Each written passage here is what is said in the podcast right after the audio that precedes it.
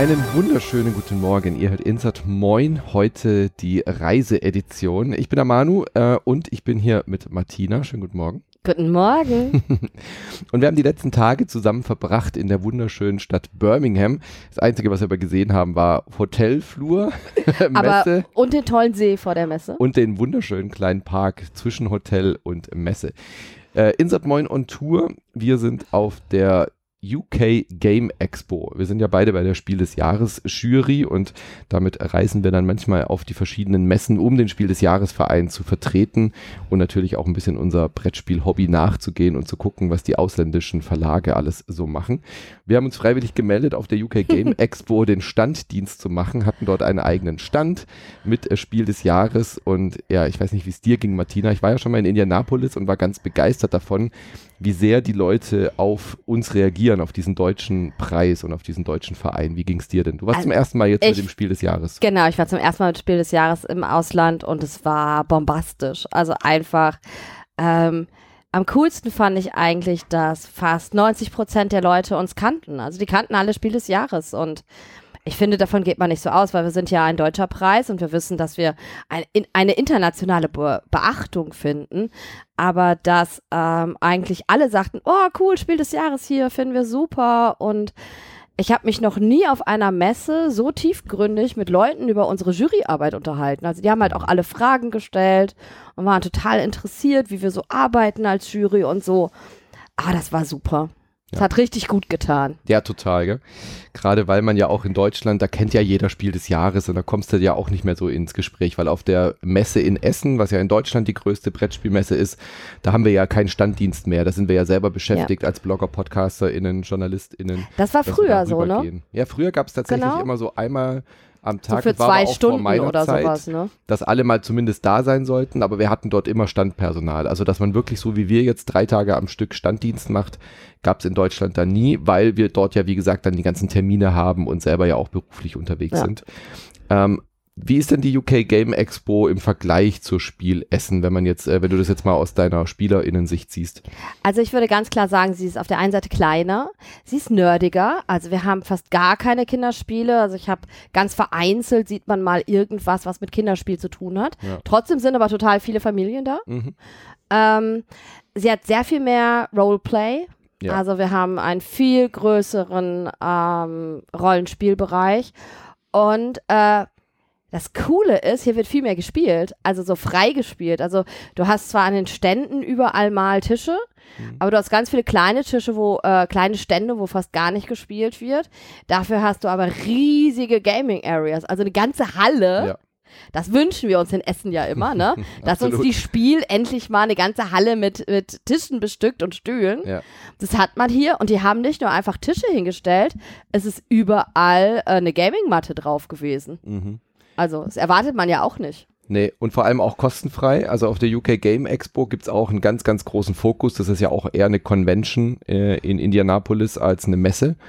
Während die Spiel in Essen ja wirklich auch eine reine Verkaufsmesse und Neuheitenshow ist. Das ist ja so schon die wichtigste Messe, weil dort die ganzen Neuheiten ja, ja. sind. Das, das hat hier gefehlt, fand ich. Also hier gab es ein, zwei kleine Neuheiten, äh, auf die wir vielleicht gleich noch zu sprechen kommen. Aber vom Gefühl her ist es eine recht kleine Messe. Ich habe auch ein bisschen gesprochen mit dem einen Veranstalter, der hat gesagt, die fing im Hotel an, in den Konferenzräumen des Hotels, in dem wir hier gerade sind. Da war die erste UK Game Expo. Ja? Also es fing gar nicht mal als Messeveranstaltung an, sondern eher so als äh, Get-Together, äh, ja. ähm, Branchentreffen und ist dann halt gewachsen und gewachsen. Und glücklicherweise ist die Messehalle halt direkt vor der Tür, sodass sie sich dahin erweitert haben. Aber mal im Vergleich, wir waren in Halle 1, dann gab es noch Halle 2 dann war Halle 3 war schon eine offene Spielarea und Tournamentplatz äh, äh für genau, Star also Wars also für Legion die, und genau, so. für, für die ganzen Turniere. Ja. Weil das und wurde das hier schon relativ viel gemacht. Ja, aber es sind eben halt nur zwei Hallen. Ja. Äh, und äh, die Spiel in Essen, die hat, hat ja allein schon sechs Hallen und äh, noch Platz zum Wachsen. Und selbst sowas wie die Spielwarenmesse in Nürnberg, wenn ihr da vielleicht schon mal wart, so der Bereich, der dort für Brettspiele da ist, ungefähr so die Größenordnung ist es hier, würde ich sagen. Ja, und selbst die großen Verlage haben hier kleine Stände. Ja. Also es ist eher so, als würde man sich die ganze Zeit in Halle 5 und 6 aufhalten. Genau. ja, also man hat nicht sowas wie Halle 3, wo ja. Cosmos allein den riesigen Stand hat. Asmodee und so. Und die sind natürlich auch alle hier, Cosmos und mhm. Queen Games und so weiter, aber die haben alle viel kleinere Stände. Ja. Und was auch aufgefallen ist, hier ist sehr viel mehr so Zubehörverkauf. Äh, was ja, du und in Ohrringe Essen, und ja, so. und also so. Schmuck für Roleplay und LARP und so. Und wirklich alles. Also natürlich hast du dann auf der Gamescom gibt es ja auch die Merch-Area zum Beispiel, wo du dann T-Shirts kaufen kannst. Hier hast du halt auch irgendwie Würfelhersteller. Das kennen wir auch alle, alles Ja. aus Essen. Aber das ist hier so mittendrin. Also du hast irgendwie den offiziellen Stand von Oink, dem Verlag. Nebendran ist dann irgendwie ein T-Shirt-Verkauf. Dahinter verkauft einer Plüschtiere. Dann wieder jemand äh, Ohrringe, Elfenohren, Ja. Ohrringe für Elfenohren. Irgendwelche Plüschtiere, Ja. die zu irgendeinem Nerdkram passen. Und da daneben ist irgendwie ein Hersteller für Folding Spaces. Äh, daneben gibt es dann wieder einer, der hilft dir dabei, dein Spiel auf Kickstarter zu bringen. Also völlig durchgemischt. Aber sehr bunt und sehr vielfältig auch. Ja, überhaupt eine total bunte Messe. Ja. Also das ist das, was mir am stärksten aufgefallen ist. Die queere Co Community Mhm. ist hier so lebendig und da und ähm, nicht nur die, sondern auch eingeschränkte, Behinderte. Ja. Du hast Du hast so viel mehr da als jetzt zum Beispiel in Essen Mhm. ähm, und die Leute passen aufeinander auf. Also wenn dir zum Beispiel ein Rollstuhlfahrer entgegenkommt und du hast halt vielleicht gerade Gedränge, kenne ich das in Essen, da wird sich eher drüber aufgeregt und keiner geht irgendwie einen Schritt zur Seite. Und hier wird völlig klar einfach Platz gemacht. Alle sind willkommen. Äh, und das ist ein total cooles Gefühl. Also das hätte ich in Deutschland schon Ja. gerne mehr. Ja. Und gerade diese Open Play Area, da habe ich halt erst gedacht, okay, Halle 3 ist schon riesig. Da äh, Ja. sind ja die ganze, es war immer bis nachts um 12 ist die Messe dann offen. Also du kannst wirklich auch einfach auf der Messe bleiben, deine frisch getätigten Käufe dann dort gleich spielen. Genau, die machen aber die Hallen, die 1 und 2 Die komplett zu. zu. Ja. Weil das ist ja das, warum die Spiel immer gesagt hat, wir können ja keine Halle aufmachen, Mhm. weil da müssten wir überall Security hinstellen. Hier haben die wie so Bretterwände, Ja. haben die so vor die Eingänge gemacht und da kommst du halt auch nicht rein. Also es das war ja Security da, also die hat dich dann schon weggescheucht, wenn du wieder äh, in die Halle 1 wolltest, aber das muss man halt bezahlen. Ich weiß nicht, warum das in Deutschland nicht funktionieren soll. Ich glaube, das Angebot würde sehr, sehr stark angenommen werden. Und noch dazu war das ja, was ich vorhin sagen wollte, auf der GenCon kostet es ja Geld. Ja. Also da hast du auch ganz viel Open Play, also Playtables, aber die musst du buchen, was wiederum den Vorteil hat, du buchst dir einfach einen Tisch und Mit dann hast du von Spiel. 16 bis 17, 18, 19 Uhr dein äh, dein Spiel, dein Tisch und gehst einfach hin, löst dein Ticket und hast Platz. Und hier, wir haben es ja gestern versucht, einen Tisch zu finden, das war ja unmöglich. Und was wir euch noch gar nicht erzählt haben, es ist nicht nur die Halle 3, die wirklich riesig ist. Es gibt noch zwei große, es sind eigentlich keine Konferenzräume, das Nee. sind Tanzsäle Ja, hier im genau. Hilton, wo du normal so eine große türkische Hochzeit oder Ja. sowas feierst. Gestern ähm, war eine indische Hochzeit. Gestern ja. war eine indische Hochzeit hier noch drin. Ähm, die haben zwei von diesen Riesensälen auch noch im Hotel, ist als Gaming Area ausgezeichnet. Und die Unfassbar. haben überall Tischdecken. Das sie- sieht Ja. so, als, als wäre es für ein großes So ein Essen eingedeckt.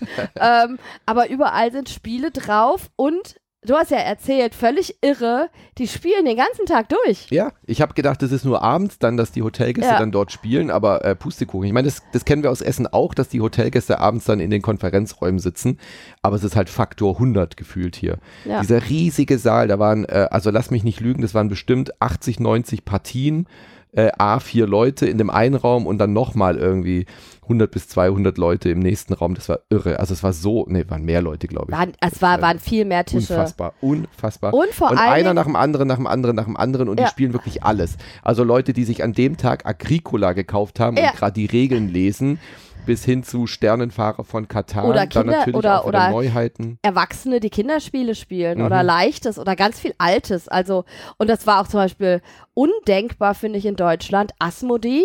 Die meisten Spiele, die Asmodee vorgestellt hat, waren Klassiker. Ja. Seven Wonders Duel, Seven Wonders, ähm, Pandemic. Also wirklich, also es war Ja. alles Mögliche da. Man merkt richtig, dass die halt hier auch auf dieser Messe versuchen, hey, es sind auch Leute da, die neu im Hobby sind, die sich neu für Ja. Brettspiele interessieren. Und es ist schon eine andere Ansprache und eine andere Zielgruppe, weil du hast die Avid Board Gamers hier, also die äh, viel SpielerInnen und aber eben auch Leute, die mal so gucken, wie, was, was, was macht denn diese Brettspielwelt so? Und auch alle Sachen im Hotel sind nicht nur für die Hotelgäste, sondern du hast eigentlich einen ständigen. Ja. Austausch zwischen Messe und Hotel, weil hier halt auch die ganzen Panels und Mhm. Rollenspielrunden und sowas alles teilweise sind. Und äh, das finde ich halt auch cool, dass diese Gaming Area im Hotel ist nicht für die Hotelgäste. Genau. Klar, es ist total angenehm, wenn du hier auch noch zeitgleich im Hotel bist, aber es ist nicht notwendig, weil das kennt man ja auch manchmal, dass du dann natürlich nur in dem Hotel spielen kannst, wo du gerade bist. Ja. Und hier spielen halt alle zur gleichen Zeit am gleichen Genau, Ort. weil die Messe hier angefangen hat, ist es immer noch Teil der Organisation. Und auch für Leute, die jetzt vielleicht sich äh, nichts leisten können oder kein Spiel äh, äh, kaufen können auf der Messe, hier gibt es zwei große Bibliotheken, so ähnlich wie auf der BerlinCon gibt es zwei äh, ähm, Libraries und da konntest du dir dann auch ganz viele Spiele ausleihen, um einfach nur herzukommen und zu spielen. Also ganz tolle Stimmung und auch die Leute, die auf der Messe waren, alle waren freundlich, keiner hat irgendwie rumgepammt, es gab irgendwie keinen Ärger, keinen Stunk, hatte ich so wahrgenommen. Alles eine ganz herzliche, warme Atmosphäre. Ich fand das auch ganz schön, weil normal gehe ich ja nur als Besucher auf eine ja. Messe, Besucherin. Ähm, hier hast du jetzt halt nochmal eine ganz andere Herangehensweise gehabt, wenn du Standbetreiberin bist, mhm. ne? Dann redest du halt auch nochmal ganz anders mit den Leuten, die neben dir sind, ja. als du selber. Das war echt schön anzusehen auch, ja. Hat mir sehr gut gefallen.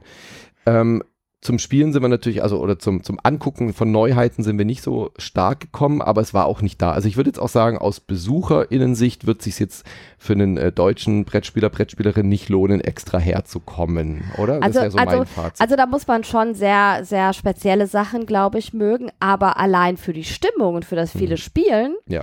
kann ich mir schon überlegen, dass es sich lohnt, aber ich glaube, du musst halt schon mit einer Gruppe hier hinkommen. Mhm. Also ich glaube, jetzt allein in diese Gaming Area zu gehen, es ist nicht, dass da irgendwelche Leute auf dich warten. Ja, vereinzelt. So also ähm, ich habe es da ja, einmal waren wir ja getrennt voneinander ja. unterwegs und dann habe ich auch äh, versucht, da noch eine, äh, ich habe mir einfach umgeguckt, was spielen die so. Ich wollte unbedingt Brass Birmingham in Birmingham spielen. Und dann habe ich geguckt, vielleicht finde ich ja gerade einen Tisch, der das irgendwie hat und habe einfach so ein bisschen rumgeguckt. Und das sind extra so Schildchen vorbereitet, die ah, okay. kannst du auf deinen Tisch hin, hinstellen. Äh, gestern der neben uns hatte, glaube ich, auch eine eigene Entwicklung dabei, so ein Prototypen und hat okay. einfach ein Schild hingestellt, Players Needed oder Players Wanted. Und wenn du das siehst, kannst du einfach hingehen und äh, joinen. Ja. Ähm, aber ich war halt zu spät oder zu früh. Ich denke ja, mal, genau. zu gewissen Uhrzeiten ist es dann eher so, dass dann Leute sagen, hey, wir wollen das spielen, wir bräuchten noch einen Mitspieler, Mitspielerin. Aber dadurch, dass das so voll ist, der Raum, und so schwer zu überblicken, ja. ist es auch strange, da durchzulaufen und dann zu fragen. So, ähm, ja. Also ich habe eine Neuheit gesehen, die äh, gerade erst ähm, angekündigt wurde, dass es geben wird. Es wird ein Brettspiel zu Terraria mhm. geben. Überhaupt ähm, ganz viele Umsetzungen zu Videospielen jetzt genau. neuerdings, ja. Und das konnte ich mir angucken. Da wird der Kickstarter bald anfangen. Aber er hat mir auch schon versichert, dass er es auf Deutsch rausbringen wird, mhm. weil er halt einfach sagt, das ist schon auch eine Lizenzsache und natürlich wird es nicht nur ein englisches Spiel bleiben ja. und wird auch nicht nur ein Kickstarter bleiben, also da können wir drauf hoffen. Und das finde ich halt schon, das ist gerade ähm, erst sozusagen veröffentlicht worden und, und er hat halt auch wirklich gesagt, dass er dass Leute dann extra gekommen sind, weil sie halt in den Discords oder so über Terraria mhm. gehört haben, dass dieses Brettspiel gezeigt wird. Okay, also da ja? war schon was sichtbar. Genau, also, also äh, hat mir der Autor auf jeden Fall erzählt, dass er diese Rückmeldung gekriegt mhm. haben, dass Leute dann extra für die UK Games Expo, aber die waren dann eh in England. Ja, ne? ja, ja, genau. Ähm, dann Birmingham liegt halt. Birmingham liegt, äh, Birmingham liegt recht zentral, sodass du auch aus Schottland und äh, unten von London aus der Ecke gut herkommst. Ja. Ähm, was ist denn das für eine Art von Spiel? Ist es kooperativ? kooperativ, glaube ich. Äh, genau, es ist äh, voll kooperativ und ähm, er hat so ein bisschen erklärt, also es ist eigentlich wie Terraria. Also du kannst äh, Mining, also du kannst mhm. unten was machen, du kannst zusammen daran arbeiten, du kannst dir Karten geben und es gibt Karten, die werden stärker, wenn du die jemand anders gibst, damit er sie benutzen kann. Und du selber kannst halt überlegen, wie lange du dieses Spiel spielen möchtest. Du kannst sagen, ich nehme mir nur kurze Aufgaben oder ich will hauptsächlich gegen Monster, gegen Boss, Bosse kämpfen und so mhm. weiter. Also dementsprechend, du kannst dir das so gestalten, wie du möchtest. Mhm. Ähm, Sandboxing-Game und äh, mach also das, worauf nah du Lust hast. Es sah schon sehr ähnlich aus ja. und ähm, ich glaube, alle Leute, die Terraria gerne spielen, könnten äh, Gefallen an diesem Brettspiel finden. Aber ich habe natürlich nur mir kurz angehört, äh, ja, ja. was er mir so gezeigt hat. Und muss man mal gucken, was dann wirklich draus wird. Was war auch noch ein Prototyp und ja. so. Also Worms wurde angekündigt, ein Brettspiel zu Worms. Äh, das äh, gute alte Team 17 Videospiel, wo man mit diesen Würmchen und Raketen und Bananen aufeinander wirft. War aber leider noch nichts sichtbar, wird auch ein Kickstarter. Ähm, wie gesagt, Neuheiten gab es hier recht wenig. Wir waren auch auf so einer Neuheiten-Show aber es war jetzt nichts Exklusives dabei, was nur hier angekündigt wurde, mit einer Ausnahme vielleicht. Es gab ein Spiel, das hieß ähm, After Us. Das hatte ein spezielles Cover. In der Originalversion ist das ein, äh, ist der Pariser Eiffelturm zu sehen und jetzt hier auf der ähm, ähm, Birmingham UK Game Expo gab es eben ein Cover mit Big Ben. Genau. So, und das war dann ruckzuck ausverkauft. Äh, ich hätte mir das gerne noch mitgenommen, einfach auch, weil so als Andenken vielleicht, auch wenn der, der, der Tower, also Big Ben ja. steht jetzt ja nicht hier, aber trotzdem äh, so Limited Edition weil das Spiel war wunderschön anzuschauen. Also wir haben nur so den, die Auslage gesehen, äh, was für eine Art von Spiel das wird, aber die Grafik von Vincent Dutré, ich glaube, ich will einfach alle Spiele von dem. Der hat so einen ja. unfassbaren schönen Pinselstrich, ähm, ja. unglaublich schön. Aber auch da wissen wir jetzt schon, dass es auf Deutsch rauskommt. Ja, genau. ähm, und ich weiß immer nicht, ob wir das aus unserer, aus unserer privilegierten Sicht sehen. Ne? Also es ist natürlich, ähm, wir kennen halt einfach unheimlich viele Neuheiten schon oder wissen, dass sie eh in zwei, drei Monaten mhm. rauskommen. Ich denke, ähm, man muss ja für so eine, für die, für die UK Games Expo eigentlich nur einen Tag einplanen, ja, ja. wo du wirklich rumläufst. Also wenn du jetzt wirklich rumlaufen willst, so für die Leute, wenn jemand mich fragt, wie lange brauche ich für Essen, dann sage ich halt immer mhm. vier Tage. Also für Essen, Essen, nicht für Essen. Nee, genau. Für, für die Spiele in ja. Essen brauchst du eigentlich vier Tage. Wenn du es dir irgendwie leisten kannst, geh bitte vier Tage dahin. Ähm, mit einem Tag siehst du fast gar nichts. Hm. Ähm, dementsprechend, ähm, also einen Tag Messe und dann hat man aber einfach, weil alles inkludiert ist im, im, äh, im, äh, Eintritt, ja. ähm, kannst halt einfach spielen. Und wir haben aber auch ganz viele Leute gesehen mit wirklich ähm, Tagestickets. Es gab Tagestickets, mhm. es gab Kompletttickets und es gab Weekendtickets. Mhm. Also es gab wirklich für alle Kombinationen irgendwelche Spezialtickets. Ja. Ich denke auch. Also ich hatte ein Pärchen aus Amsterdam, die da waren, die bei mir ähm, sich ein bisschen umgeschaut haben, äh, Spiel äh, angespielt haben. Und ich habe auch gesagt, seid ihr jetzt extra aus Amsterdam hergekommen? So, nee, wir machen gerade Urlaub in England. Und dann ja. haben wir halt eingeplant, hier einen Tag vorbeizukommen, ein bisschen zu gucken, ein bisschen zu spielen. Dafür ist es ideal. Genau. Aber äh, wie, wie, du schon gesagt hast, aus äh, deutscher Spielerinnensicht hat man halt das Privileg, dass wir Essen haben. Genau. Und wenn du schon die beste Messe vor Ort hast, dann brauchst du halt nicht in die UK Game Expo fliegen. So. Aber wenn du in England bist, ist das doch super. Dann kommst du hierher und hast trotzdem eine schöne Messe, hast trotzdem die Möglichkeit, eben ganz, ganz, ganz viele Spiele zu spielen. Und ähnlich wie auf der Gamescom ist hier, glaube ich, auch dieses Community-Ding auch ein Thema. Ja, dass du einfach irgendwie Leute kennenlernst, eine Spielergruppe hast. Ähm, draußen vor der Tür waren so LARPer, die so ein äh, Mittelalter lebendige History gelebt ja. haben, die in ihren Zelten übernachtet haben und Wikinger-Spielchen und so gemacht haben und da ein bisschen Action gemacht haben.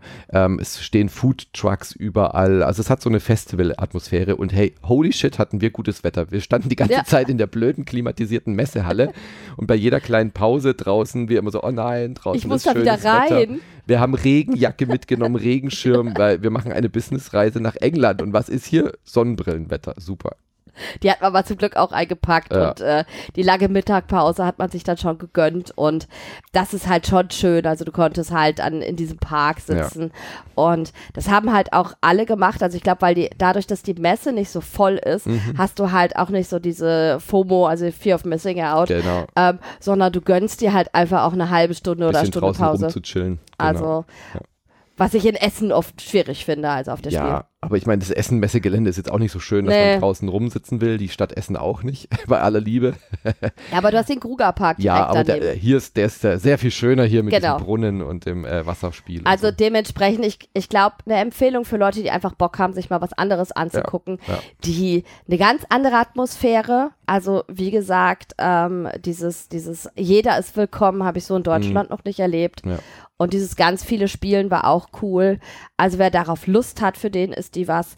Aber es ist nichts, was man verpasst, wenn man eh äh, weil wir haben ja auch in anderthalb Monaten ist die BerlinCon, mhm. wo ich auch spielen kann, wo auch Neuheiten sein genau. werden. Die BerlinCon füllt ja dieses Loch, was die genau. Messe Essen immer hinterlassen hat, nämlich dieses mehr Community, mehr Spielen, mehr Platz für, für, für Gaming Culture. So, genau. Aber nach nach der UK Gamescom ganz klar, ja. bitte liebes Spiel. Ja. Bitte mach eine Gaming Area. Es ist ja. einfach so schön, das hier auch zu erleben, auch wenn du keinen Platz kriegst und mhm. äh, irgendwie wild rumsuchst.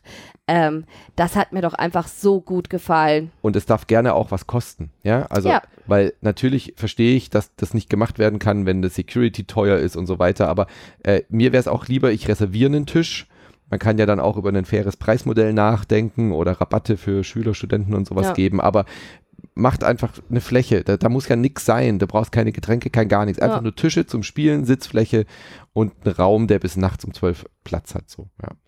Kann nicht so schwer sein. Okay, äh, wir haben ja auch aber ein paar Sachen gespielt. Ja, wir sind tatsächlich ein bisschen zum. Also, wir haben natürlich ganz, ganz viel gespielt, aber alle Spiele, über die wir beide, glaube ich, schon so ja. häufig geredet haben. Ja, genau. Unsere äh, sechs Nominierten oder unsere neun Nom Nominierten, die wir natürlich dabei hatten, ein paar Empfehlungslistenspiele, über die brauchen wir jetzt nicht mehr reden. Äh, die spielen wir eh häufig genug, findet ihr natürlich auch in deinem Podcast, äh, Fuchs und Bär und äh, in meinem. Aber wir haben äh, eine exklusive Neuheit tatsächlich gespielt. Es war das erste Mal in UK spielbar und in Deutschland war es noch gar nicht spielbar. Deswegen sind wir da ein bisschen happy. Wir sind ganz, ganz schnell hingerannt, weil die Warteschlange war ewig und wir haben unser Privileg ausgenutzt, dass wir früher auf die Messe konnten, unsere Connection spielen lassen und haben Disneys Locarna angespielt, das neue Trading Card Game, also Sammelkartenspielen im Stile von Magic mit Booster Packs und so weiter, was jetzt im Herbst, glaube ich, rauskommt zur Messe. Haben Sie, August haben Sie doch gesagt. Ja, ähm, also im, im August. Kurz vor der Messe. Genau. Ja, auf der Messe in Essen wird schon da sein. Da wird es wahrscheinlich auch ganz große Spielflächen geben, aber äh, wird schon vorher rauskommen. Aber Anspiel-Events gab es in Berlin, äh, in Deutschland jetzt auch noch nicht. Nein, gar nicht. Äh, noch gar nicht. Das war das erste Mal, dass wir die Karten auch in wirklich, in der Hand hatten. wirklich in der Hand ja. halten konnten. Wir haben schon mal ein Event gehabt, wo ja. das vorgestellt wurde, das System. Aber jetzt haben wir sie in der Hand gehalten und genau. Ja. ja. Und äh, ich war schon ein bisschen hyped drauf. Ich meine, ich will eigentlich kein neues Trading Card anfangen. Ich auch nicht. Ich bin jetzt auch nicht der größte Disney-Fan. Also ich mag durchaus einige Disney-Sachen äh, und so, aber die Idee finde ich einfach super charmant. Ähm, es also es kommt bei Ravensburger raus übrigens, also auch für die ein neues Business, auf einmal kom, ein Trading Card komplett zu neuer, machen. Komplett äh, neues ja. Feld, ein komplett neuer Weg, Geld zu drucken.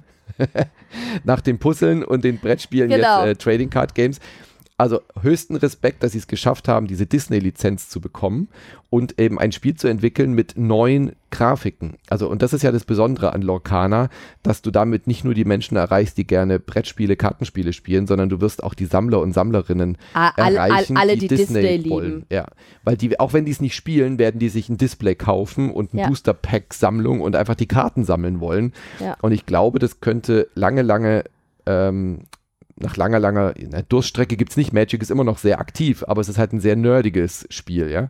Und so ein Ja, aber äh, ja Trading vom- Card Game, genau. was wie Pokémon irgendwie auch wieder eine neue Zielgruppe erreicht. Ich glaube, das wird Lokana Ja, gelingen. vor allen Dingen mit einem besseren Spielsystem. Ja, Ne? ja. Also das Spielsystem ist schon sehr Magic-ähnlich Mhm.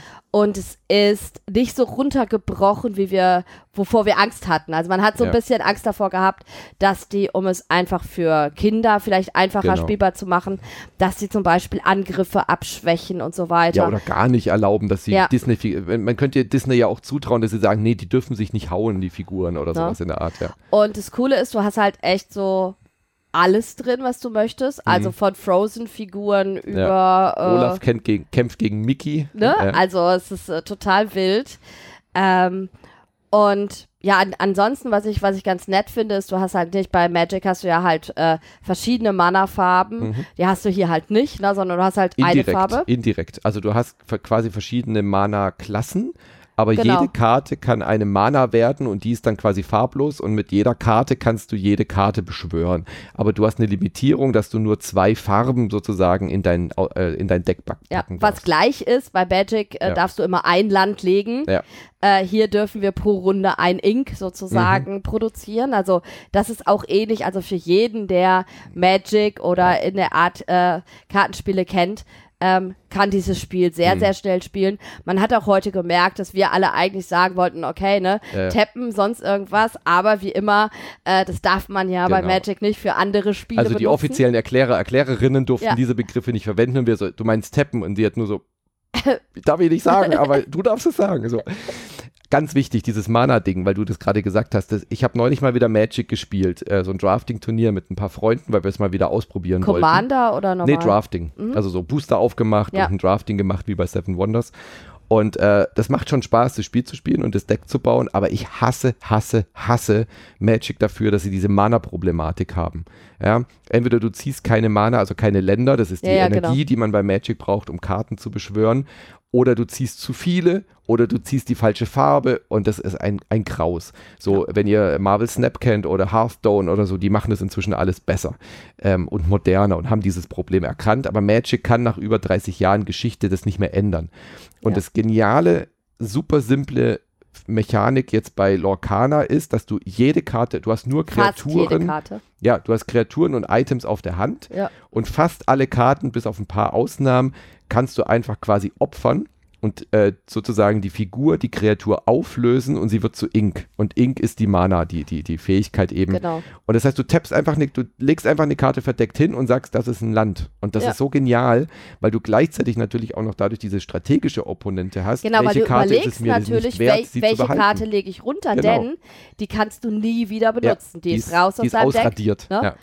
Und am Anfang denkst du natürlich, okay, ich nehme hauptsächlich die Einserkarten, aber ein paar der Einserkarten hatten total Ja. coole Fähigkeiten. Ja. Das heißt, die will ich dann auch nicht unbedingt nehmen und so. Aber ja, Ja. also es war schon, fand ich sehr interessant. Du hast halt auch Schilde drauf, also es ist sehr deutlich, es ist relativ einfach, das Kampfsystem. Aber cool, ich finde es echt clever, weil äh, bei Magic greifst du dich ja auch gegenseitig an und es geht um Leben und Tod. Ja. Und hier hast du umgedreht, äh, Figuren wie Mickey zum Beispiel haben zwei so Questmarker drauf, andere Charaktere, die wichtig sind, haben einen Questmarker drauf. Und wenn du sie aktivierst, kannst du sagen, ich schicke sie auf eine Reise, auf eine Queste Genau. und dann bekommst du ein oder zwei Questpunkte. Und wer als erstes 20 Questpunkte hat, hat gewinnt. gut gewonnen. 20 genau. waren es, glaube ich, Ja, oder 30. 22. Und dadurch hast du quasi so ein, äh, in, also ähm, du tust was proaktiv, um zu gewinnen und nicht, du gewinnst nicht dadurch, dass der andere verliert. So, das finde ich Ja. eigentlich ganz sympathisch und nett. Passt auch zu Disney. Aber jetzt kommt die interessante Komponente. Schaden kannst du nur Karten ausüben, Die die auf Questen wurden. waren oder die dich auch angegriffen haben. Genau, die getappt sind, Ja. was man nicht sagen darf. Und das finde ich eine großartige Idee, weil du dann sagen kannst, oh, Mickey hat schon Schaden, dann schicke ich den nicht auf Quest, aber dann kannst du sie auch nicht zerstören. Und dann kann ich noch darauf hoffen, vielleicht einen Heilungszauber zu bekommen oder so. Genau. Weil äh, wir haben leider abgebrochen gerade, als ich hätte heilen können. Und was mir auch gefällt, dass der Schaden permanent ist. Also du kannst Ja, genau, dann der auch auf einer Karte so einen kleinen Würfel haben. Mickey hat zwei Schaden. So, ja, und dann musst du halt gucken, wie du damit umgehst. Also es kommt schon eine neue strategische Komponente rein. Es fühlt sich sehr vertraut an, wenn du Magic kennst, aber trotzdem hat es neue ähm, strategische Sachen, die du so noch nicht Ja. hast, das in einem Trading Card Game. Also dementsprechend könnte ich mir schon auch vorstellen, dass es für Leute ein neues Spiel sein kann, weil es macht einige Sachen richtig gut. Ja. Ja? Es ist leider gut, muss ich sagen. Ich, hat, ich hatte gehofft heute, ganz ehrlich, hat mir auch einer auf Twitter geschrieben, so, hoffentlich ist es scheiße. Ja, So, es ja, dann kann ich es ignorieren, dann muss ich es nicht spielen. Hoffentlich gefällt es mir heute nicht. Und dann ging ich da weg mit dir zurück zum Stand und dachte nur so, fuck. das ist ja sehr viel besser, als ich dachte. ja. Also ich, ich, ich kann das verstehen. Ich bin sehr gespannt, in, inwieweit dann halt wirklich die Disney-Fans reagieren werden. Mhm. Also ich bin auch überhaupt kein Disney-Fan, also das interessiert mich eigentlich gar nicht und ich mag auch kein Magic. Also ich bin genau die Anti-Zielgruppe für dieses Spiel. Ähm, Aber du Aber- hast es auch nicht, oder? Es, gibt- es gibt ja auch so richtige Disney-Hasser. Ja, ja, nee, nein, das überhaupt nicht. Aber ähm, ich kann mir vorstellen, dass es einfach äh, die Art Trading Cards Game wirklich für eine ganz neue Gruppe Ja. Und ähm, ich glaube, da hat Ravensburger leider echt eine Gelddruckmaschine. Naja, weil es rausgebracht. leider, ich meine, ich gönn's ihnen ja, dass es ein Erfolg wird. Äh, das ist gar kein Problem. Ja, weil wir solange ja sie- nicht wissen, ob wir auch kaufen müssen. äh, Ja ne? gut, wir sind ja zumindest in der, in der äh, glücklichen Lage, dass wir vielleicht mal ein anfängliches Rezensionsexemplar bekommen. Aber wir werden ja nicht eine unlimited äh, Nee. äh, Maschinerie von neuen Karten Aber du hast bekommen. erwachsene Söhne. ja. Ich habe Teenager-Bonustöchter zu Hause, äh, wo ich dann auch sofort die Frozen-Karten für raussuchen musste, um Ja, ein ja, ja. Frozen-Foto zu machen. Ja. Ähm, ich Also bin glaub, gespannt. Ich glaube, da werden viele Leute äh, viel Geld rein versenken, aber das Schöne ist, glaube sie werden damit auch sehr viel Spaß haben. Sowohl das Sammeln, also die, die, die, die Grafiken, die Illustrationen waren wirklich schön anzusehen, die waren toll gemacht und sie sind ja, wie gesagt, alle exklusiv.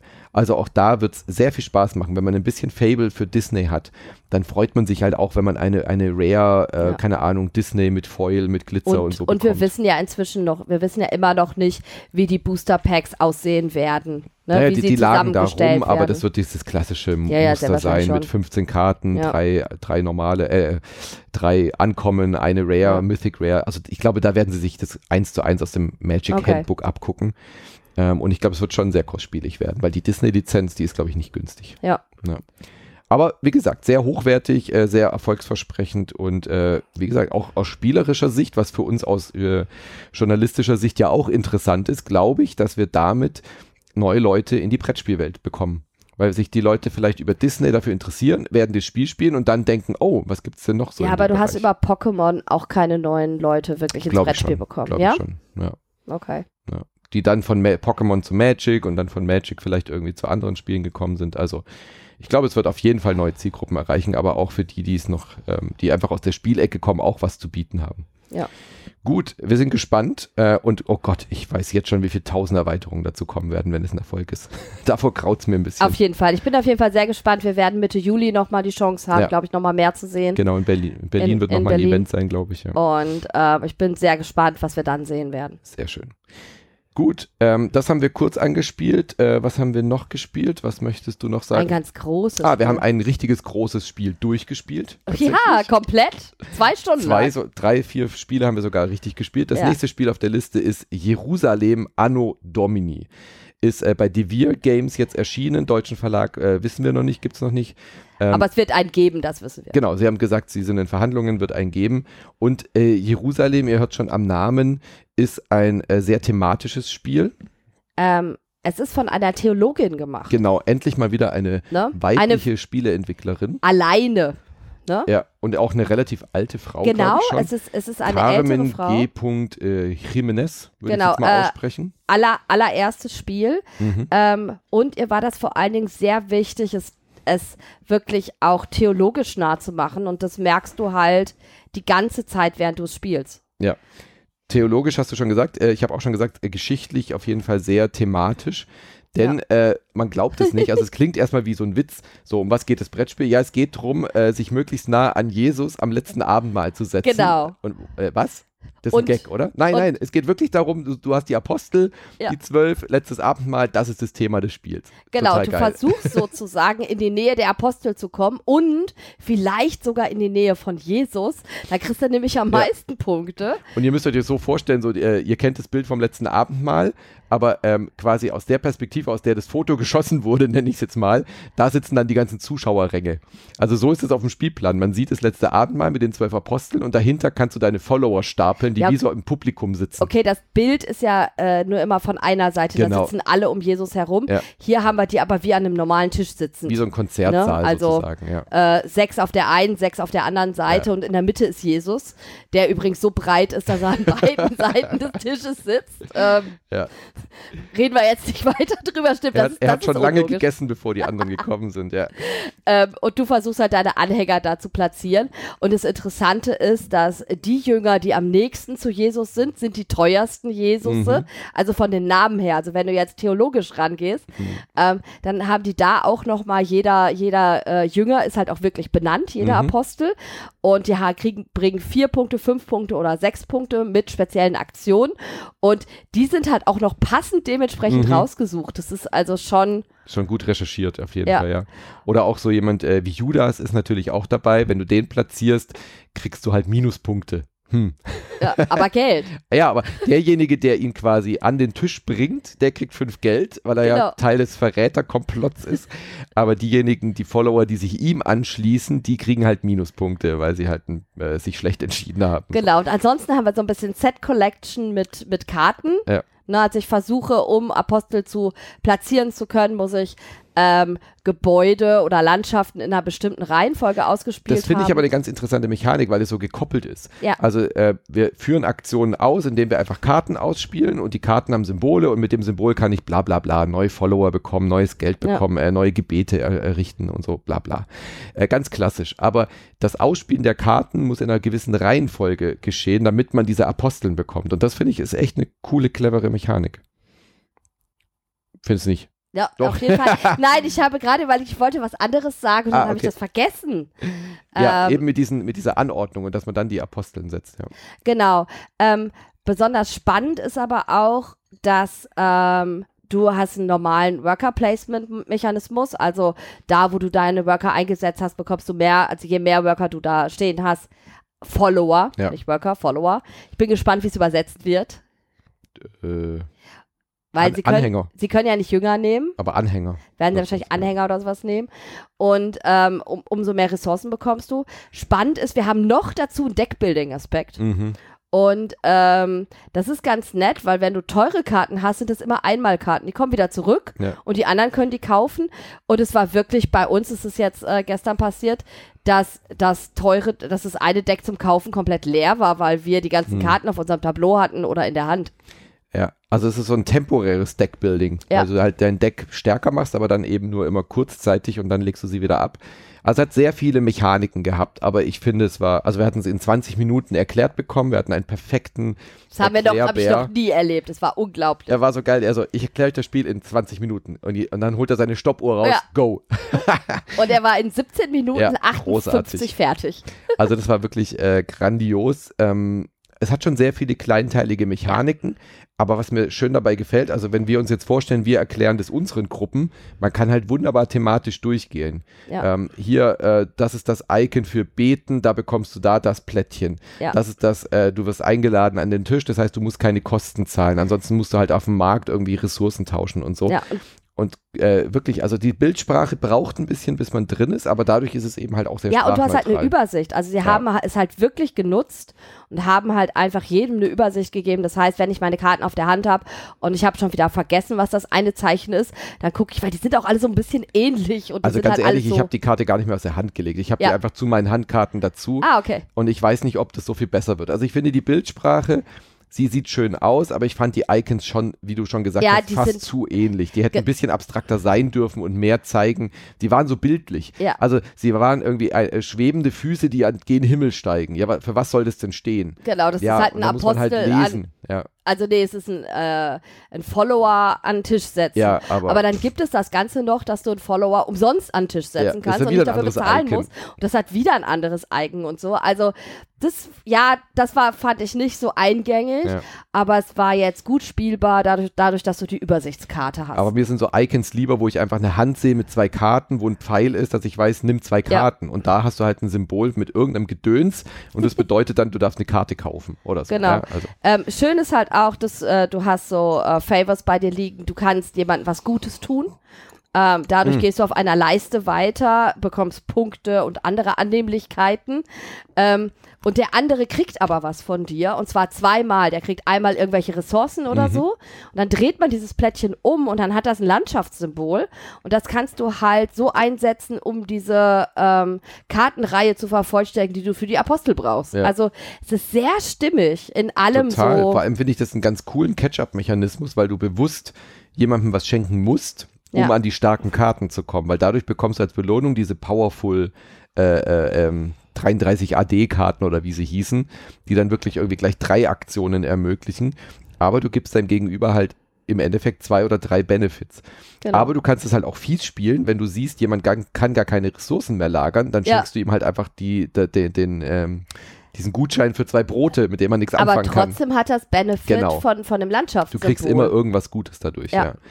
Das hat mir schon sehr, sehr gut gefallen. Also vor allem für ein Erstlingswerk war Ja, das richtig Genau, du gut. kannst auch Predigen, also du kannst auch Predigen sammeln und Ja. so. Also du hast ganz viele Sachen, über die du Punkte haben kannst und ich glaube, es gibt auch verschiedene Taktiken. Ja, es ist auch ein bisschen gemein, ne? Hm. Weil du kannst zum Beispiel eine Figur, die du setzt, äh, im Abendmahl, kann einfach weggetauscht werden. Echt? Wer macht, wer Och. macht denn sowas? Keine Ahnung, der Manu ständig Naja, mit also ich meinen meine, Figuren. äh, Jesus mochte ganz klar die Farbe Blau, wenn wir unseren Spielplan angucken. Selbst wenn dann so ein gelber Miepel dann mal nah an Jesus saß, dann habe ich halt den anderen Apostel bestellt, der dann mal eben gesagt hat, hey, äh, du kommst hier nicht rein, Genau. setz dich mal bitte in die hintere Reihe. Und dann saß ich da schön mit meinen Miepels an der vorderster Front. Ja. Genau. Ähm, also ihr merkt schon, wenn wir über das Spiel reden, wir reden die ganze Zeit in, in einem bestimmten Setting. Ja, ja. Und ähm, das macht das Spiel, glaube ich, für mich wirklich außergewöhnlich. Mhm. Wir haben ein Erstlingswerk von einer Frau über ein sehr ungewöhnliches Ja, ist ja auch ne, genau. ungewöhnlich. Ja. und über ein ganz ungewöhnliches Thema. Ja. Ähm, es ist an sich ein Worker Placement mit Deckbuilding-Mechanismus, Aber, aber gut gemacht. Also aber total gut gemacht. du merkst, dass es ist nicht so, dass jemand gesagt hat, ich will unbedingt dieses Thema machen und dann Genau. quetsche ich da Mechaniken rein, sondern es ist auf beiden Ebenen funktioniert es für mich. Ja. Klar fühlst du dich nicht wie jemand, der am letzten Abendmahl teilnimmt. Das wird, wird glaube ich, schwierig. Aber äh, ich finde, das Thema passt wunderbar zu diesen Mechaniken, Ja. die da drin sind. Ja, und es nimmt es auch selber, ähm, es nimmt es nicht auf die Schippe, weil sie ist ja Theologin, also es ist gut recherchiert, du hast auch irgendwie ähm, echte Bezüge und so weiter, aber es ist auch nicht ein trockenes Brot, sodass du das Gefühl hast, so das ist jetzt nur ein Das Spiel, was belehren. Kunstverein gemacht hat oder ein Kirchenverein, um dir irgendwas beizubringen, sondern äh, es dem Spiel gelingt es auf einer ähm, sehr hohen spielerischen Ebene dir Inhalte zu vermitteln, ohne mit dem Fingerzeig irgendwie zu kommen, aber dir Genau. eben auch die Freiheiten lässt, dass du jetzt nicht die Geschichte originalgetreu nachspielen musst oder so. Ja, also dementsprechend, äh, wir können uns alle drauf freuen, wenn es irgendwann auf Deutsch rauskommt. Und ähm, äh, schon sehr gehobenes Spiel. Ja. Also ähm, es hat sehr viele Regeln, also auch so, was weiß ich, so auf dem Level von einem Archinova oder so, würde ich sagen. oh, ich könnte mir schon vorstellen, dass es ein bisschen niedriger ist, weil du es einfach so gut thematisch auch erklären kannst. Ne? Ja. Ja, aber kratzt schon an der oberen äh, genau. äh, Ende Kennerspiel, Anfang ähm, Expertenspiel. weit, weiter in die Richtung, ja. Ja. Ich glaube, es wird leichter, wenn man die Icons dann mal kennt, dann aber so zum Ja. Reinkommen, wenn man jetzt sich vorstellt, eine Gruppe muss sich das alleine arbeiten, Ja. dann ist es schon eine Und äh, wir hatten gestern schon deutliche Unterschiede. Also es ist nicht so, Oh ja, es sind, dass, ja. dass das Spiel äh, einfach jeden mitnimmt und du kriegst für alles später Punkte. Das haben wir ja auch. es ne, ist so. nicht von Stefan Feld. Ja. ne? sondern wir waren alle so 20 Punkte und ich war ganz hinten, das bin ich gar nicht gewöhnt.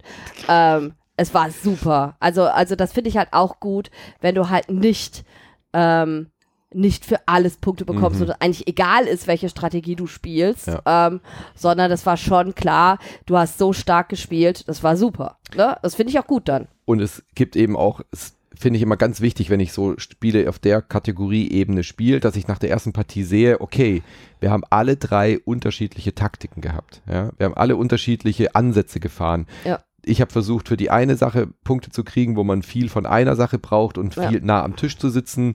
Äh, du kannst aber auch darauf spielen, zum Beispiel der eine Apostel gibt dir beim Einsetzen schon Punkte und am Ende. Also auch darauf Ja. kann man, glaube ich, sich voll fokussieren. Aber das hat Oder- keiner von uns zum Beispiel Genau, ja. gemacht. Wir haben zum Schluss ständig Apostel gesetzt, Ja. damit wir unsere Karten punkten können und haben aber die Apostel immer ins Leere gesetzt, weil wir gar keine Leute da Und ich habe mich sitzen hatten. gefreut, ja, weil ich saß ja schon am besten Platz. Ja. Ja. Sehr schön. Also da freue ich mich drauf auf die deutsche Version. Wir sagen es nochmal, Jerusalem Anno Domini ist äh, von äh, Devir Games auf Englisch jetzt erschienen oder auf äh, ganz vielen Sprachen, aber eben die englische Version. Und wie gesagt, sobald wir den deutschen Verlag wissen, machen wir dann nochmal im Podcast drüber. Eins bis vier Personen ab zwölf, circa 90 Minuten, das haut auch hin. Also wir haben jetzt zu dritt gespielt, waren schon eineinhalb Stunden beschäftigt. Zu Ah, viert, ja, denke also ich, ich dauert würde schon locker in der Erstpartie schon ein bisschen länger. Ja, Ähm, ich finde es, ich finde es auch nochmal wichtig zu sagen, dass über alles, was wir heute reden, sind Erstpartie-Eindrücke. Ne? Ersteindrücke, ja. Gut, dann kommen wir zum zweiten Spiel, In the Footsteps of Darwin, was mich auch total Das angesprochen hat. Das zweite? Dritte? Disney Lokal. Ja, Lokana haben wir ja nicht mal zu Ende gespielt, aber ja, das dritte Spiel. Aber das zweite, was wir komplett gespielt haben, Ja. äh, In the Footsteps of Darwin, deutschen Titel gibt es da auch noch nicht, vermutlich irgendwas wie In den Fußstapfen oder In den Spuren oder sowas von Darwin. Und nicht zu verwechseln mit Darwins Journey, was jetzt bei Skellig Games rauskommt.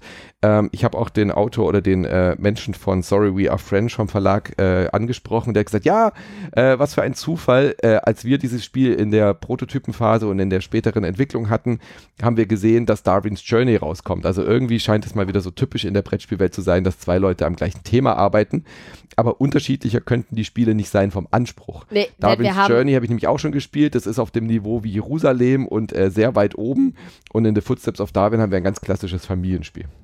Genau, denn wir haben ein äh, Teilchenlegespiel eigentlich. Ne? Also wir äh, haben ein, ein, ein, ein Buch vor uns liegen, in das wir ähm, Plättchen platzieren und es sind meistens Tiere. Es können Personen sein, aber meistens sind es Tiere. Mhm. Und ich kann halt versuchen, ich kriege entweder Punkte über die Tiere selbst, ich bekomme Punkte über, wie heißen denn diese Punkteplättchen? Waren es Journals? Ähm, also entweder du entdeckst ein Tier, wie Darwin es Genau. gemacht hat, oder du holst dir eine Inspiration von einem ehemaligen Captain. Und dann gibt es ja ähm, auf den Tieren aufgedruckt waren Punkte. Und du bekommst Genau, am nee, Ende ich, die ich Punkte. meine ich mein die extra Punkteplättchen, die wir hatten an der Seite, Ach so, äh, die sind so diese- hatte und du nicht. das sind diese äh, so, so, so Endzielbedingungen, Genau. so Quest Journeys oder sowas war das. Ja, genau, die hatten irgendeinen, deswegen mir fehlt jetzt Theory. Tiles. Also äh, du, du stellst quasi als Darwin Theorien auf über Genau. das, was du da entdeckt hast. Ja. Theory Tiles. Und das sind, das sind halt äh, Endpunktebedingungen und du kannst halt das auf ganz vers viele verschiedene Arten, glaube ich, spielen und es gibt sehr viele verschiedene Arten, ähm, da auch äh, an den Punkten zu kommen. Man hat das jetzt gemerkt, wir waren ein Punkt auseinander und wir haben komplett unterschiedlich gespielt. Total. Es ist so ein richtig schönes, äh, simples Spiel. Du hast eine Sache, du fährst mit dem Beagle und dort, wo der Beagle zu stehen bleibt, hast du die Auswahl aus drei Plättchen und du nimmst eins davon und hast, wie du schon gesagt hast, so Set Collection oder so Sammelgeschichten. Ja. Also entweder du sammelst viel von einem, um dir quasi diese Theory-Tiles, die Endbedingungen zu holen.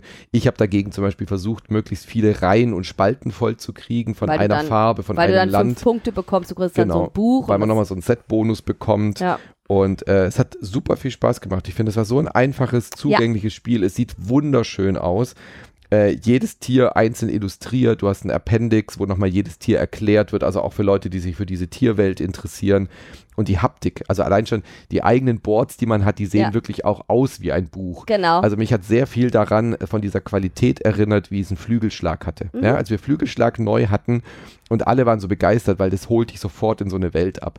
Und ich glaube, in The Footsteps of Darwin, wenn das jetzt auf Deutsch kommt, werden ganz viele auch diese Vergleiche ziehen, weil du ja. eben auch diese Naturwelt hast, dieses Entdecken.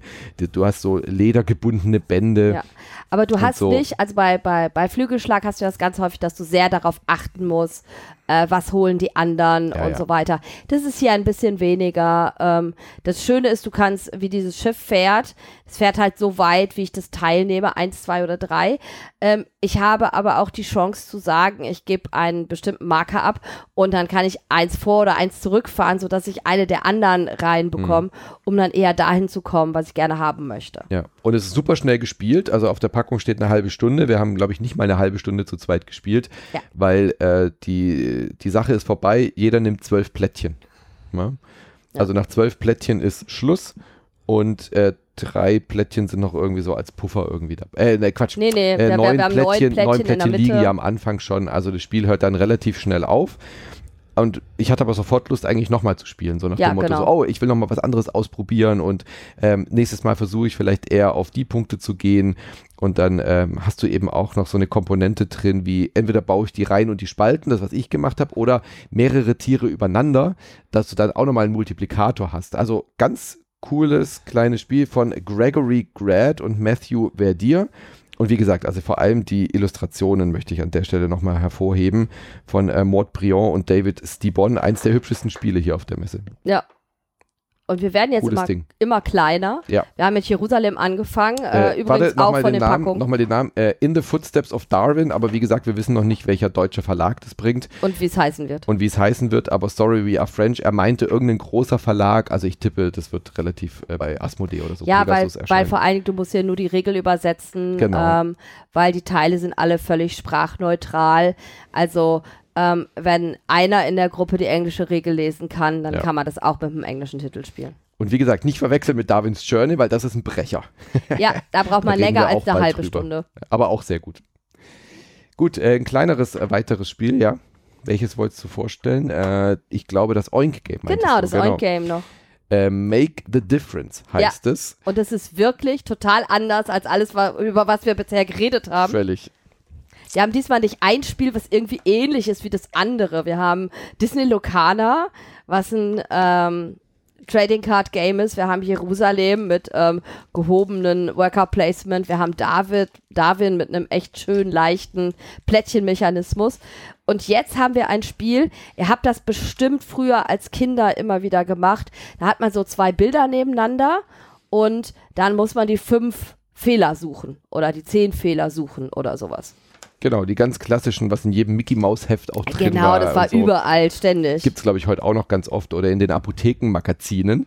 Aber eben das als Spiel verpackt. Äh, wir haben einen Blog, wo diese ähm, wunderschönen Illustrationen drauf sind. Ähm, das Original Game ist, ich versuche gerade den Namen zu lesen, Shintaro Ono. Und es sind so Schwarz-Weiß-Zeichnungen. Also auf den ersten Blick denkt man sofort an Mikro-Makro. Ja, ja. so schwarz-weiß Wimmelbild-Charakter. Es aber, ist auch total wimmelig. Ja, total. Aber in diesem japanischen, cuten Look. Ja. Also so, äh, die Menschen sehen aus wie kleine Teddybären oder so. Also genau wie eben bei Mikro Makro, sehr daran angelehnt. Ich glaube eben auch Mikro Makro ist sehr von japanischer äh, Illustration geprägt gewesen. Wir haben dicke schwarze Eddings dabei und diese Vordrucke, die sehen aus wie so Ausmalbilder.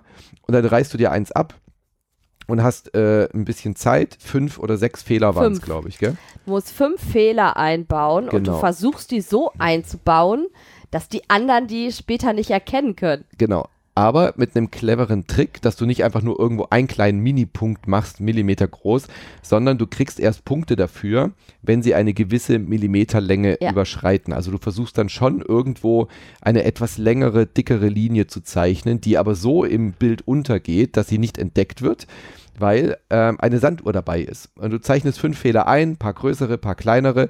Und damit es nicht sofort erkannt wird, weil ein Filzstift auf einem Papier spiegelt, je nach Licht sieht man es Ja. vielleicht, ist feucht geworden oder so. Die, äh, ähm, die Leute von Oink Game haben mir gesagt, die haben ja äh, wirklich lange nach dem Gesucht. richtigen Papier Ja. gesucht, nach den richtigen Filzstiften und haben dann noch die Idee gehabt, so eine Mattfolie dazu zu legen. Das heißt, nachdem du gezeichnet hast, legst du eine Mattfolie drauf. Da ist noch dazu ein Löschpapier auf der Rückseite des Blocks, dass Ja. da auch nochmal die Tinte weggenommen wird. Und dann legst du diese Folie drauf und dadurch erkennst du wirklich gar nicht mehr, wo irgendwas Nein, gezeichnet du kennst wurde. es höchstens noch an der Dicke des, des Strichs. Da muss man so ein bisschen gucken.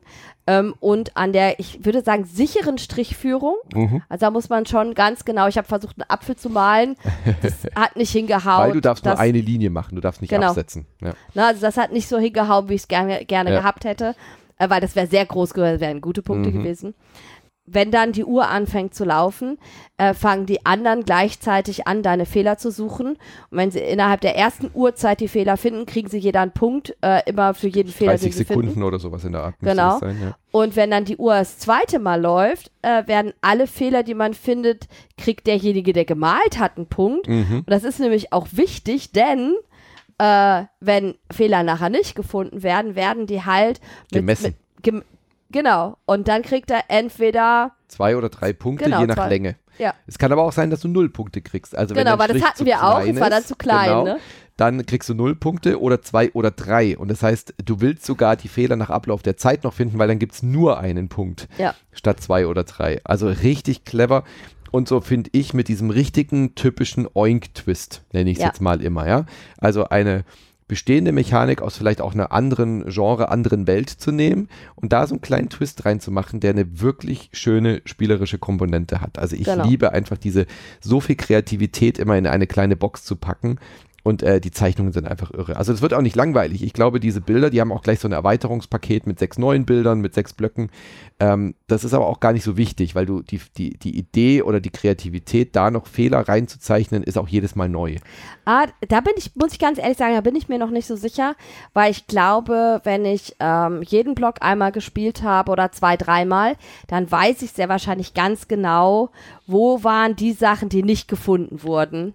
Also ich glaube, das würde ich dann ja wieder ausprobieren. Ah, ich Also ich glaube, bin mir da noch nicht ist, so ich sicher. glaube, da ist sehr viel Potenzial drin, weil ich finde, die Illustrationen sind insofern sehr gelungen, weil sie äh, an vielen Stellen auch wie so eine krakelige Handschrift schon sind oder Ja. eben auch äh, mal eine brüchige Linie drin ist. Ähm, ich glaube, die Kunst ist, diese Dicke des, äh, der, der Vorlage zu finden. Also Ja. vielleicht, die Stifte waren jetzt noch zum, beim ersten Spielen ein bisschen zu dünn, aber ähm, der ähm, Dirk, mit dem wir gespielt haben, Grüße gehen raus. An den Ablagestapel. Ablagestapel, genau. Ähm, der hat gesagt, er hat am Stand gespielt und Ja. dort waren die Stifte schon ein bisschen durchgedrückter und die hatten die perfekte Dicke. So, Genau. ja, und das, glaube ich, das pendelt sich so ein bisschen ein. Also ganz kreativ, super schönes Ding. Ja, äh, Make the Difference bei Oink und wird Genau. jetzt auch dann auf Essen äh, auf genau, Deutsch in, verfügbar genau sein. in Essen wird, wird es das dann Aber das Deutsch Ding ist ja geben. auch sprachneutral, also da wird auch Genau. die Anleitung dann neu gemacht werden. Sehr schön. Ja, und ihr glaubt es nicht, aber zu mehr sind wir nicht gekommen. Denn, das muss ich auch wieder sagen, mein Respekt vor jedem, der als Standpersonal Boah. auf einer Messe arbeitet, ist nochmal gestiegen. Ähm, weil, das muss man schon sagen, egal wie fit sind, wir sind und egal wie sehr wir für unsere Arbeit in der Jury brennen und wie gerne wir über unsere Nominierten reden und über unsere Arbeit in der Jury reden, wir waren doch beide abends schon immer echt platt und kaputt. Alter, ich, ich sag's dir, also platt ist gar kein Ausdruck. Wenn du selbst zu platt bist, obwohl der Release von Diablo 4 an den Tagen ist, wo du hier auf der Messe bist, du nimmst extra das Steam Deck mit. äh, ich habe extra noch irgendwie Gedöns installiert, damit Epic, äh Quatsch, damit ähm, ist es keine äh, Ahnung, Battle.net, Battle.net, damit Battle.net Battle.net auf dem. Steam Deck läuft, damit ich es installieren kann. Ich habe das Hotel WLAN gequält, äh, dass das Steam Deck irgendwie dieses Diablo runternuckelt. Und dann äh, war es endlich soweit. Wir kommen vom Messedienst, ich so geil. jetzt kann ich noch eine Runde Steam Deck spielen. Und dann habe ich äh, irgendwie nicht mal den ersten Mini-Boss geschafft und bin weggepennt mit Steam Deck in der Hand. So platt waren wir. Also Ja. Messearbeit ist wirklich anstrengend. Und nächstes Mal musst du nicht Switch und Steam Deck mitschleppen, weil du eh nicht Komm eh nicht zum. Spielen. Aber äh, ich muss halt auch sagen, dass ich das schön finde, ähm, wenn man auch so intensiv eine Zeit miteinander verbringt. Das ist ja auch immer noch mal was. Und ähm, das muss natürlich auch passen. Ne? Das kann man ja auch nicht mit jedem machen. Genau, es wird auch das letzte Gespräch sein, was wir jetzt führen hier im Podcast. Das ziehen wir noch professionell durch. Danach Und- reden wir kein Wort mehr miteinander. Ja, weil du endlich Switch spielen willst morgen im Flugzeug, ne? Ja. Ähm, dementsprechend, ähm, ja, es war eine coole Erfahrung. Ich würde es auf jeden Fall wieder machen. Aber es war schon echt hart Ja. und äh, ich bin jetzt müde und äh, für mich hätte die Messe jetzt auch nicht noch einen Tag länger gehen Nee, müssen. das war schon sehr lang, ja. Ich bereue es auch so ein bisschen, dass ich mich für die, äh, für die nächste Messe in Indianapolis schon freiwillig gemeldet habe, aber ich glaube nur heute. Äh, ab morgen habe ich da, glaube ich, Ja, schon ja. wieder Bock drauf. Ja. und also- du bist jetzt ja eingeübt. Du weißt Genau, ganz genau, was genau. du alles sagen musst zu den Ja. Nominierten und so. Nein, Gen Con in Indie ist dann auch nochmal was anderes, weil die Gen Con auch nochmal so einen anderen Flair hat. Also die ist halt nochmal eine Nummer Ja. größer als die UK Game Expo. Aber es war super spannend hier mal ähm, auch dieses Land zu erleben, wie die auf Brettspiele, wie die auf die Jury reagieren. Und äh, wir haben ja auch schöne Neuheiten jetzt mitgekriegt. Wir haben äh, echt viel Spaß gehabt. Und die Gespräche mit den Menschen sind einfach so viel wert gewesen. Ja. War echt schön. Das hat mein Herz erwärmt. Das war toll. Jetzt können die ganzen Kritiker aus Deutschland wieder kommen und erzählen, was für doofe Sachen wir nominiert haben. Sehr schön. Gut, ähm, also wir haben gespielt The Footsteps in the Footsteps of Darwin, wir haben Make the Difference äh, vorgestellt und Jerusalem und natürlich Disneys Locana, was dann rauskommt. Ich hoffe, wir hatten euch ein bisschen einen schönen Eindruck geben können über die Messe und auch noch ein bisschen ein paar äh, Spiele euch vorgestellt. Wenn ihr mehr wissen wollt, ob sich diese Spiele lohnen oder ob die weg können, dann kann ich euch nur empfehlen, Fuchs und Bär, den Podcast zu hören. Da ist äh, Martina auch mit so einem anderen komischen Vogel irgendwie unterwegs. Äh, aber Liebe Grüße an Björn. Genau, aber ähm, wenn ihr den, äh, den Humor ertragt, Martina, ist äh, der Ausgleich dann in dem Podcast. ja, sehr zu empfehlen. Ich mag dieses Format äh, vor allem ganz gerne, wo ihr eben so kurz und knackig auch, ist es gut oder kann das weg? Ja, äh, die vier Stunden kriegst du ja nicht gehört. Genau, sonst oder- die großen Folgen. Aber ihr habt ja auch sowas wie Elisabeth Podcast mit viereinhalb Stunden oder so. Also hört da mal rein, wenn ihr den noch nicht kennt. Ansonsten schaut natürlich auch bei Spiel des Jahres vorbei, wenn ihr noch mal wissen wollt, welche Nominierten wir hier Tag und Nacht jetzt hier vorgestellt Damit wir uns dann erzählen haben. können, was wir für Blödsinn gemacht haben. Genau, und äh, ihr könnt uns- uns ja sagen, was wir empfehlen oder was wir äh, auszeichnen sollen. Wir sind noch auf der Suche. wir wissen es ja auch noch nicht. Am 16. Juli ist dann die große Verleihung. Und ihr könnt sie euch angucken im Genau. Livestream. Genau. Und ihr werdet Manu ganz lange auf der Bühne erleben und mich ganz Yes. kurz. Yes, äh, werde ich auch moderieren. Und dann würde ich sagen, wir hören uns morgen wieder, wenn ihr äh, Insert Moin unterstützt. Äh, das war ja die freie Sonntagsfolge, heute ein bisschen später aus gegebenem Anlass. Und äh, ab morgen, ab Montag, mit, äh, am Montag, Mittwoch und Freitag gibt es dann immer wieder Folgen für Patreon-Supporter und Supporterinnen. Wenn ihr uns unterstützt, wir reden dort aber hauptsächlich über Videospiele, also nicht wundern, Brettspiele kommen immer wieder mal vor. Falls ihr jetzt neu dabei seid, auf patreon.com slash insertmoin könnt ihr euch ein Abo klicken und dann kriegt ihr drei Folgen die Woche extra. Würden wir uns sehr freuen. Oder steadyhq.com slash insertmoin und wir hören uns morgen wieder, wenn ihr wollt. Und Macht's jetzt gut. legen wir die Füße hoch. Yes, endlich. Und Di Endlich. Diablo kann kommen. Bis dann. Tschüss. Tschüss.